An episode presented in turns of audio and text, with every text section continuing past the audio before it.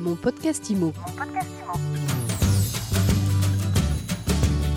Bienvenue dans ce nouvel épisode de mon podcast IMO, le podcast qui vous parle d'immobilier 7 jours sur 7 et sur toutes les applications de podcast. Nous retrouvons comme régulièrement Bruno Rouleau, notre expert en crédit. Bonjour Bruno. Bonjour Fred. Vous êtes euh, porte-parole du courtier Inenfi Crédit, un réseau de courtiers hein, qu'on retrouve dans toute la France, précisons-le.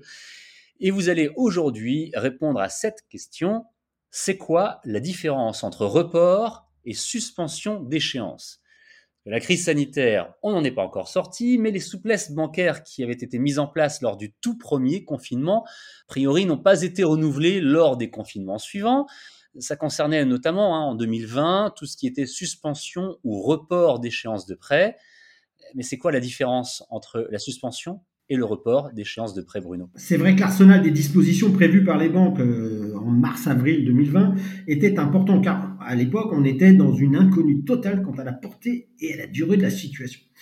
Le soutien des entreprises et de l'État auprès des salariés notamment a permis d'amortir la précarité et les situations de défaillance constatées dans le remboursement des encours de crédit aux ménages. Cela dit, plusieurs milliers d'emprunteurs avaient néanmoins demandé, souvent par précaution, hein, le report ou la suspension de quelques échéances de leur crédit qui leur ont été, dans la très très grande majorité des cas, accordées.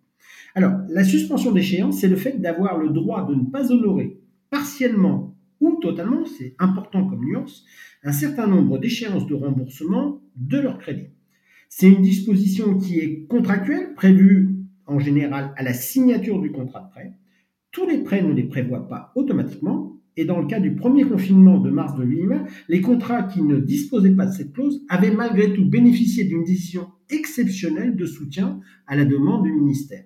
Mais sinon, il faut bien vérifier dans vos contrats l'existence de cette souplesse.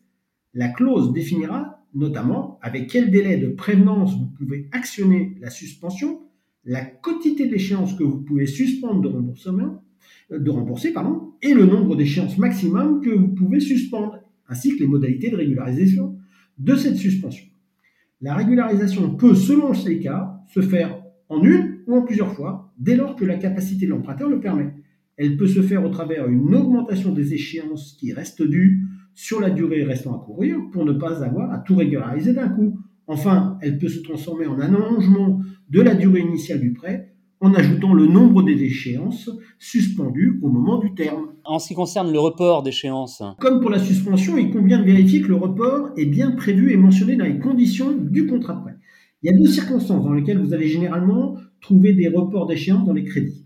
D'une part, lorsque l'objet du crédit est destiné à financer un achat ou des travaux, et des travaux, hein, ça dépend des cas, dans un bien immobilier à l'usage locatif. En effet, ce report qui pourra être actionné, ou pas d'ailleurs, par l'emprunteur en fonction de la réalisation des opérations, permet souvent de ne pas avoir à supporter des charges de remboursement, tandis que l'emprunteur bailleur n'encaisse pas de loyer.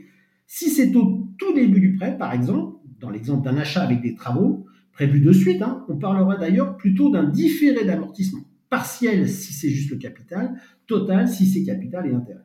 Mais certains contrats prévoient aussi que ce report puisse avoir lieu au cours de la vie du prêt, dans le cas où l'emprunteur, bailleur toujours, hein, est à réaliser des travaux de mise aux normes ou des travaux de remise en état qu'il qu'il priverait de revenus locatifs quelques mois. Cette souplesse évite de faire réviser le contrat et le tableau d'amortissement initialement prévu. D'autre part, certaines banques acceptent aussi d'introduire ou prévoient, selon, dans les conditions générales, que l'emprunteur, même dans le cas d'une résidence principale, puisse décider de reporter un nombre d'échéances en fin de contrat. Cela peut s'apparenter à une modulation, hein, dont on avait déjà parlé, en allongement de la durée initiale de l'amortissement.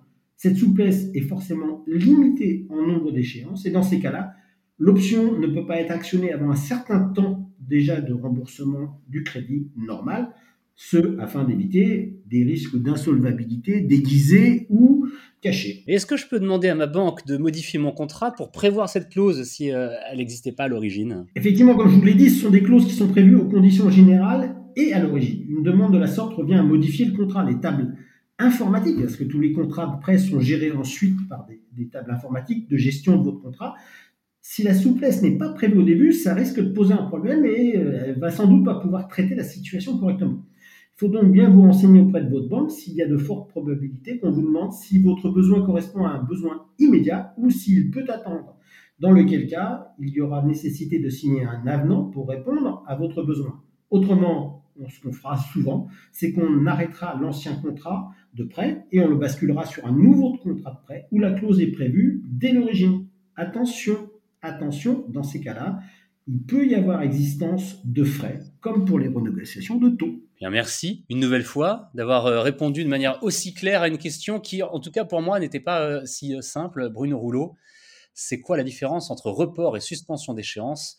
Maintenant, on sait tout, je pense, ou presque, et si on veut en savoir plus, bah, le mieux c'est d'aller voir son courtier, c'est ça? Eh bien, c'est exactement ça, bancaire ou courtier. Et vous êtes, je le rappelle, le porte-parole du courtier Inenfi Crédit. Merci Bruno, à bientôt. Au revoir Fred. Mon podcast IMO, c'est tous les jours, c'est quand vous voulez, c'est où vous voulez, sur les applications de podcast, sur vos applications de podcast préférées et sur le site mysweetimo.com. À bientôt donc pour un nouvel épisode, pour une nouvelle interview. Mon podcast IMO. Mon podcast IMO.